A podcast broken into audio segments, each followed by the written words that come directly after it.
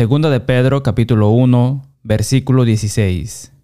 Porque no os hemos dado a conocer el poder y la venida de nuestro Señor Jesucristo, siguiendo fábulas artificiosas, sino como habiendo visto con nuestros propios ojos su majestad.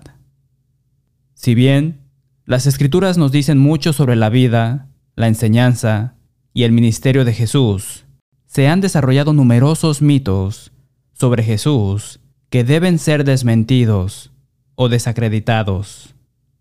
A pesar de la confusión generalizada en el mundo religioso y la abundancia de mitos que circulan, Jesús nos asegura en Mateo capítulo 7 versículos 7 y 8, Pedid y se os dará, buscad y hallaréis, llamad y se os abrirá, porque todo aquel que pide, recibe, y el que busca, halla, y al que llama, se le abrirá.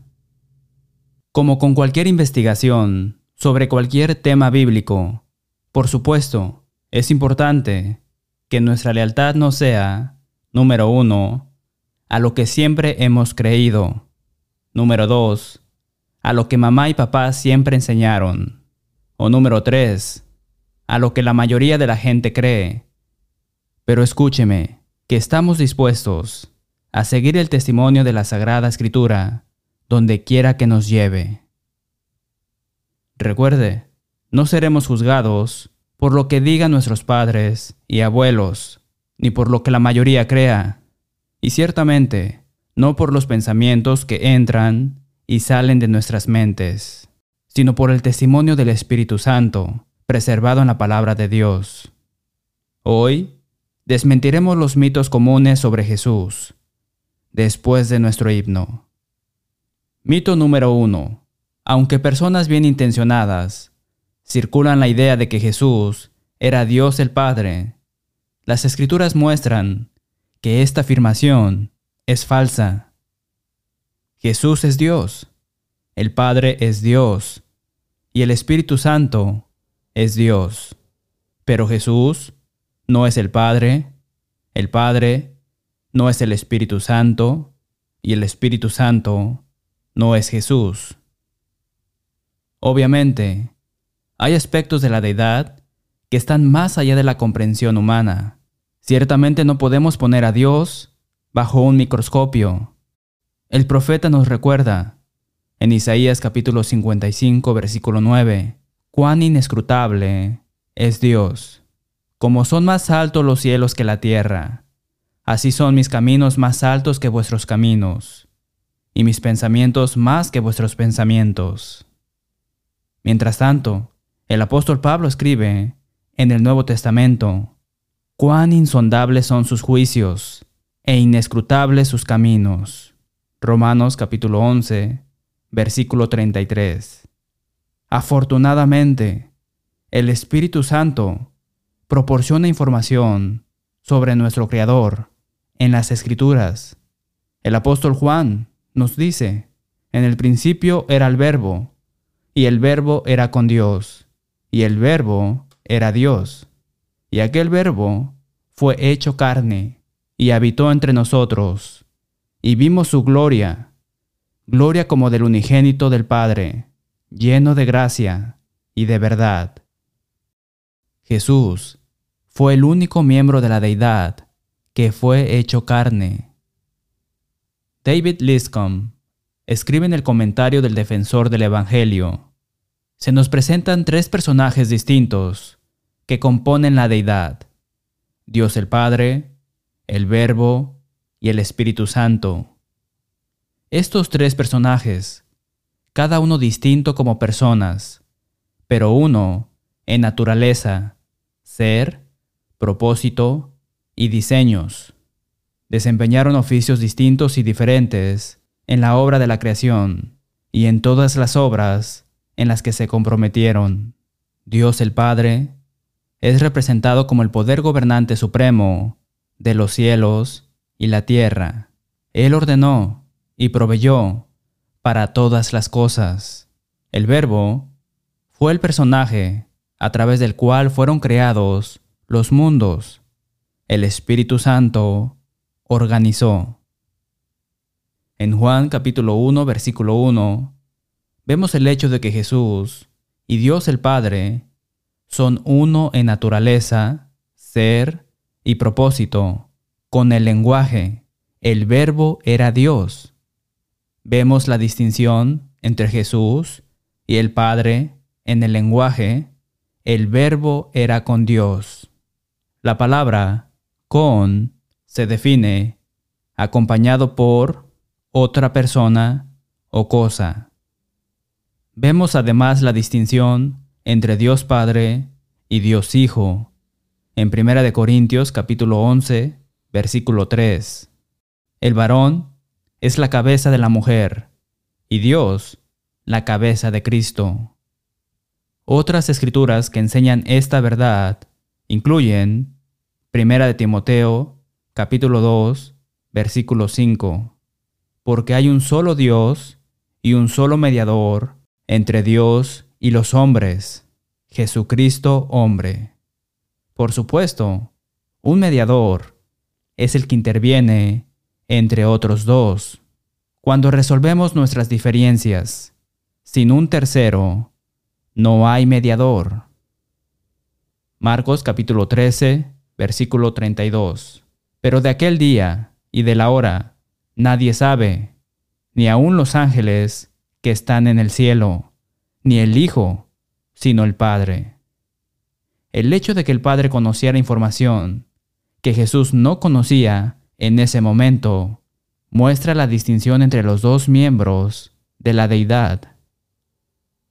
Juan capítulo 5 versículo 22. Porque el Padre a nadie juzga, sino que todo el juicio dio al Hijo. Clara distinción aquí. Jesús nuevamente muestra la distinción entre Él mismo y el Padre. En Juan capítulo 8, versículos 16 al 18. Y si yo juzgo, mi juicio es verdadero, porque no soy yo solo, sino yo y el que me envió, el Padre. Y en vuestra ley está escrito que el testimonio de dos hombres es verdadero. Yo soy el que doy testimonio de mí mismo, y el Padre que me envió da testimonio de mí. ¿Por qué haría Jesús la declaración en el segundo versículo? Y en vuestra ley está escrito que el testimonio de dos hombres es verdadero, a menos que la unidad de la deidad de Dios, su naturaleza divina, también permitió más de una persona en esta deidad. Mito número 2. La Biblia nunca enseña que Jesús es Dios. Al discutir nuestro primer mito, notamos en Juan capítulo 1 versículo 1 que Jesús era Dios.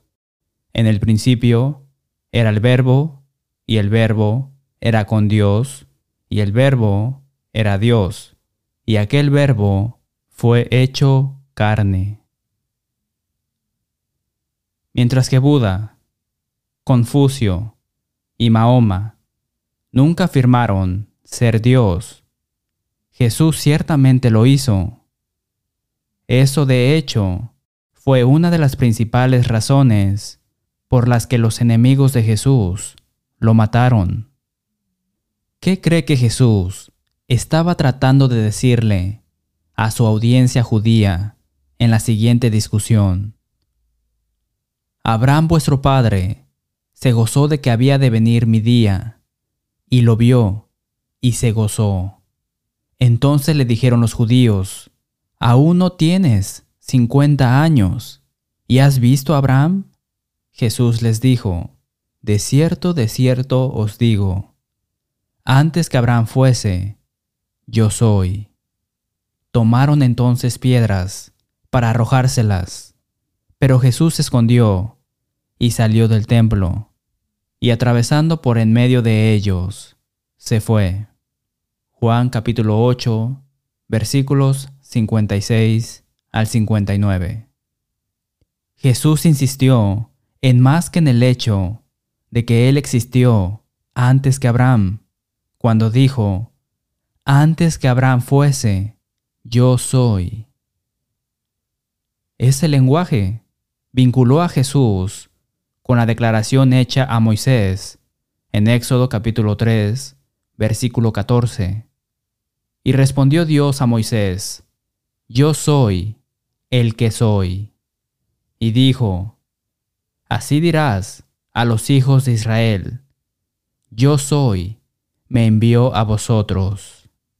Y eso es precisamente por lo que los judíos tomaron piedras para tirárselas a Jesús. En otra ocasión, encontramos una respuesta similar a Jesús.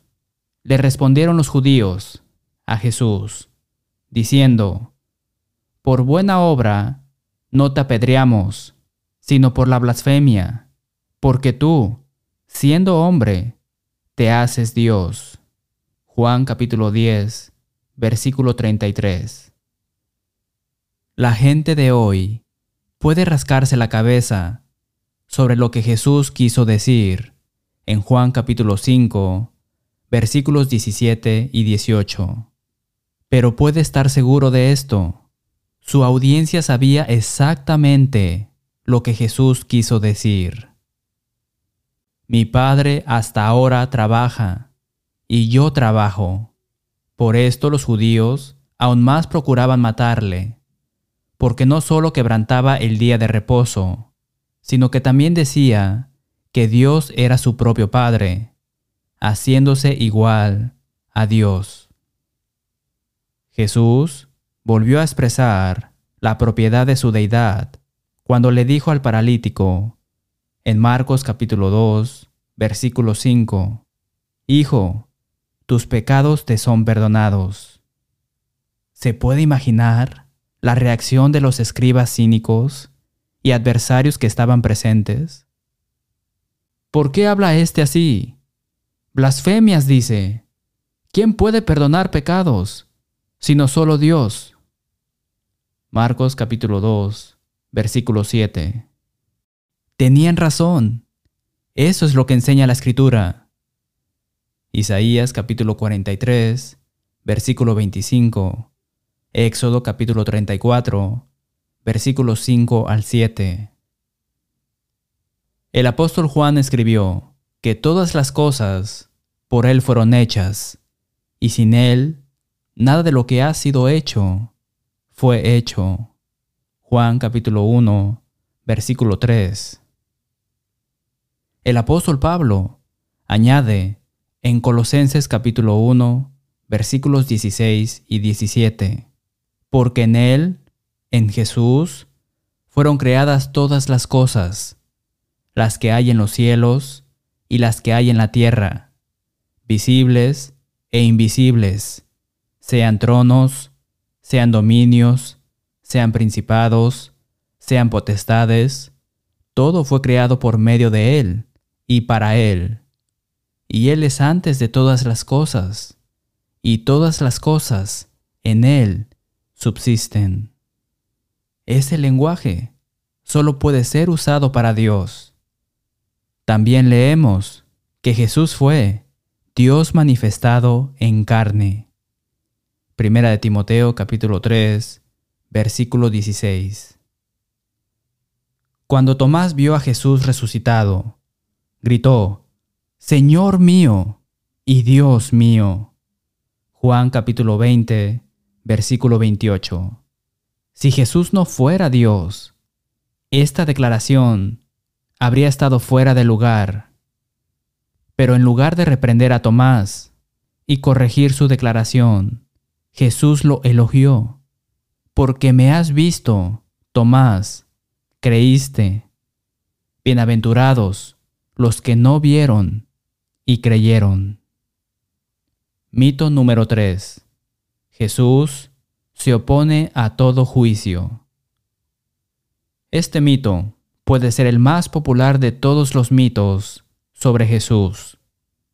Las personas que promueven prácticas no bíblicas o se involucran en inmoralidad de varios tipos, a menudo expresan esta convicción para ganarse la aceptación entre los amigos cristianos que se esfuerzan por vivir una vida piadosa. Por lo general, las personas que promueven este mito adjuntan las palabras de Jesús, de Mateo capítulo 7 versículo 1. No juzguéis para que no seáis juzgados. Desafortunadamente, para aquellos enamorados de este mito, al sacar la declaración de Jesús de su contexto, pierden por completo la idea que Jesús estaba tratando de comunicar. Observe cómo se ve la declaración en contexto. No juzguéis para que no seáis juzgados, porque con el juicio con que juzgáis, seréis juzgados, y con la medida con que medís, os será medido. ¿Y por qué miras la paja que está en el ojo de tu hermano, y no echas de ver la viga que está en tu propio ojo? ¿O cómo dirás a tu hermano, déjame sacar la paja de tu ojo, y he aquí la viga en el ojo tuyo?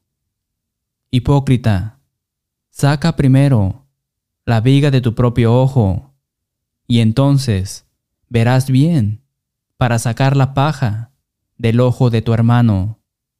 No deis lo santo a los perros, ni echéis vuestras perlas delante de los cerdos, no sea que las pisoteen y se vuelvan y os despedacen.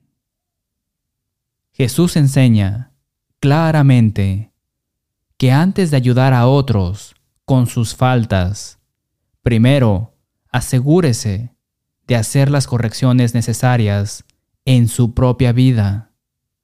Y si eso no es suficiente para aclarar la declaración inicial de Jesús, considere que Él dice a continuación que no den lo santo a los perros, ni echar perlas delante de los cerdos.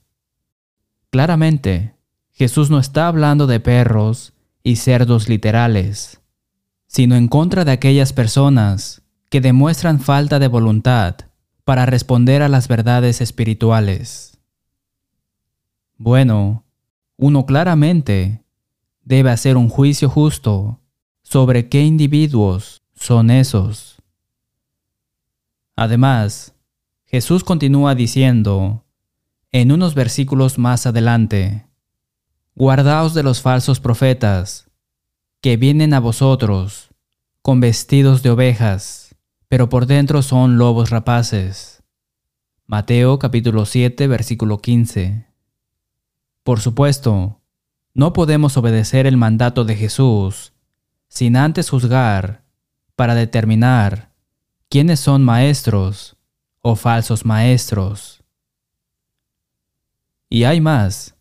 Jesús dice en el mismo sermón, por sus frutos los conoceréis. ¿Acaso se recogen uvas de los espinos o higos de los abrojos? Así, todo buen árbol da buenos frutos, pero el árbol malo da frutos malos. No puede el buen árbol dar malos frutos, ni el árbol malo dar frutos buenos. Todo árbol que no da buen fruto es cortado y echado en el fuego. Así que, por sus frutos los conoceréis. Mateo capítulo 7, versículos 16 al 20.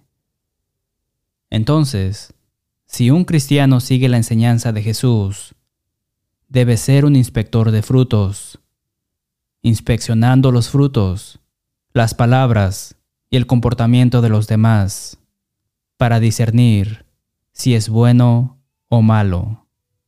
Jesús demanda ese tipo de juicio. Mito número 4. Jesús construyó muchas iglesias. Una de las formas en que los mitos se vuelven populares es que se repiten una y otra vez. Entonces, si no se presenta la verdad para exponer un mito, el mito crece. Desde la infancia he escuchado la afirmación que suena razonable. Asiste a la iglesia elijas. Si hay una filosofía totalmente estadounidense, es la idea de que las personas, en todos los aspectos de la vida, pueden tomar sus propias decisiones. En un nivel, por supuesto, somos agentes morales libres y tenemos derecho a tomar decisiones, buenas y malas, durante todo el día, toda nuestra vida. Sin embargo, cuando uno se convierte en cristiano, determina hacer un esfuerzo consciente para tomar las decisiones correctas, para tomar decisiones que agraden a Dios. La única forma de saber que una decisión agrada a Dios es determinar si armoniza o no con la palabra de Dios. Y el hecho es que Jesús nunca dijo en las escrituras que nunca enseñemos que íbamos a asistir a la iglesia de nuestra elección. Más que eso, encontramos que Jesús dijo específicamente, sobre esta roca edificaré mi iglesia, su iglesia, singular. Encontramos al apóstol Pablo reiterando esta verdad en Efesios capítulo 4, versículos 4 al 6. Él simplemente dice, hay un cuerpo y un espíritu, como fuisteis también llamados en una misma esperanza de vuestra vocación, un Señor, una fe, un bautismo, un Dios y Padre de todos, el cual es sobre todos y por todos y en todos. Una página o dos antes, en la misma carta, el apóstol Pablo dice que el cuerpo es la iglesia Efesios capítulo 1, versículos 22 y 23. Sí, el cuerpo es la iglesia, y el Espíritu Santo dice que lo es, y hay un solo cuerpo. Entonces, claramente, hay una sola iglesia. Con esta simple verdad, siendo clara, en lugar de adoptar el enfoque fortuito de asistir a la iglesia de su elección, en función de la ubicación, el tamaño, la arquitectura, las actividades divertidas o incluso el método de Tin Marín de Don Pingüe. Uno debe buscar el único cuerpo, la única iglesia que enseña el único bautismo y sigue la única fe de la que acabamos de leer. A medida que usted avanza en esta búsqueda, en la que nos complace ayudarle, recuerda también que Jesús advirtió contra muchos falsos profetas que promueven falsas doctrinas. Por cierto, antes de dejar este pensamiento, el Espíritu Santo aclara que la doctrina es sumamente importante. El apóstol Juan escribe en 2 de Juan capítulo 1, versículo 9, cualquiera que se extravía y no persevera en la doctrina de Cristo, no tiene a Dios. El que persevera en la doctrina de Cristo, ese sí tiene al Padre y al Hijo. Mito número 5. Jesús nació en Jerusalén.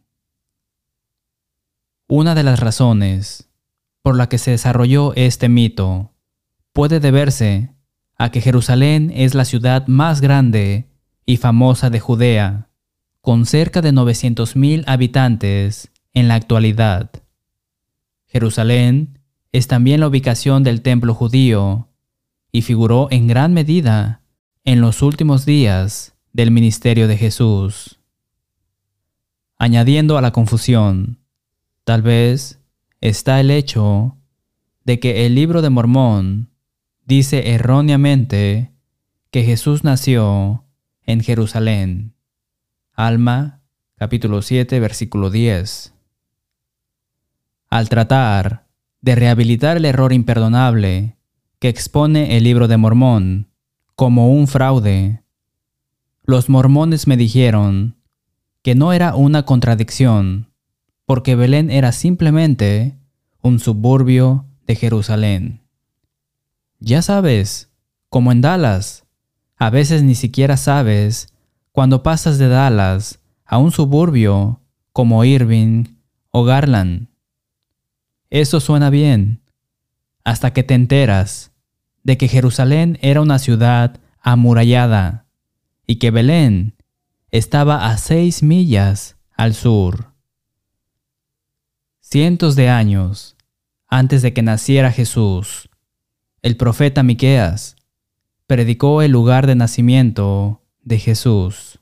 Pero tú, Belén, Éfrata, pequeña para estar entre las familias de Judá, de ti me saldrá el que será Señor en Israel, y sus salidas son desde el principio, desde los días de la eternidad. Miqueas capítulo 5, versículo 2. En el Nuevo Testamento, Mateo capítulo 2, versículo 1 y Lucas capítulo 2, versículos 1 al 7, nos hablan del nacimiento de Jesús en Belén. Incidentalmente, el cumplimiento de esta profecía, aunque es solo una entre cientos de profecías, es una poderosa demostración no solo de que Jesús es el Mesías, el Cristo, el Hijo de Dios, sino que las escrituras son inspiradas por Dios. Mito número 6. Que Jesús fue Hijo único. Si bien es cierto que Jesús es el Hijo unigénito de Dios. Es un mito que Jesús no tenía hermanos ni hermanas cuando caminó en la tierra, en la carne. Descartar la intersexualidad con la doctrina católica romana de la virginidad perpetua de María.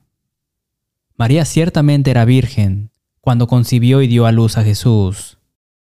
Este es el cumplimiento de otra notable profecía de Isaías capítulo 7, versículo 14. Por tanto, el Señor mismo os dará señal. He aquí que la Virgen concebirá y dará a luz un hijo y llamará su nombre Emanuel. Leemos en el Evangelio de Mateo. He aquí, una virgen concebirá y dará a luz un hijo, y llamará su nombre Emanuel, que traducido es Dios con nosotros. Mateo capítulo 1, versículos 18 al 23. Mateo capítulo 13, versículos 54 y 56. Y venido a su tierra, les enseñaba en la sinagoga de ellos, de tal manera que se maravillaban y decían, ¿de dónde tiene éste esta sabiduría y estos milagros? ¿No es este el hijo del carpintero? ¿No se llama su madre María? ¿Y sus hermanos Jacobo, José, Simón y Judas? ¿No están todas sus hermanas con nosotros? ¿De dónde, pues, tiene éste todas estas cosas? Estas escrituras enseñan claramente que Jesús tenía hermanos y hermanas. Por supuesto, estos eran medios hermanos y hermanas, como hijos naturales de José y María. Los católicos romanos insisten en que la palabra adelpoi, traducida como hermanos, también puede traducirse como primos. Si bien a veces es el caso, contextualmente, eso no funcionará. Al refutar el hecho de que la sabiduría de Jesús debe ser de otro mundo, sería una tontería que los judíos dijeran, mirad, ¿no son estos sus primos? Mientras tanto, tiene sentido que digan, mirad, ¿no son estos sus hermanos y hermanas aquí? Si bien la palabra puede referirse a otros parientes, su significado normal y literal es hermano físico. Mateo capítulo 1 versículo 2, Mateo capítulo 14 versículo 3, Hechos capítulo 7 versículo 23, Hechos capítulo 7 versículo 26, Hebreos capítulo 7 versículo 5, Mateo capítulo 13 versículo 55, Primera de Corintios capítulo 9 versículo 5 y Gálatas capítulo 1 versículo 19. No se usó la palabra griega para primo, anepsios. Además, si fueran primos de Jesús, ¿por qué se los describiría con tanta frecuencia como si estuvieran con María, la madre de Jesús? Nada en el contexto sugiere, siquiera, que fueran alguien más que sus medios hermanos literales, relacionados de sangre. Volveremos para una palabra final después de nuestro himno. Gracias por ver y sintonizar dejando que la Biblia hable. Llámenos para obtener una copia gratuita del número 1393, Desmintiendo mitos sobre Jesús. También ofrecemos el curso de estudio bíblico La verdad libera. Visite letthebiblespeak.com para ver videos, escuchar audios, o leer transcripciones del programa en nombre de las congregaciones enumeradas en breve. Decimos con el apóstol Pablo, cuando escribió en Romanos capítulo 16, versículo 16, Os saludan todas las iglesias de Cristo. Hasta la próxima semana y que Dios les bendiga.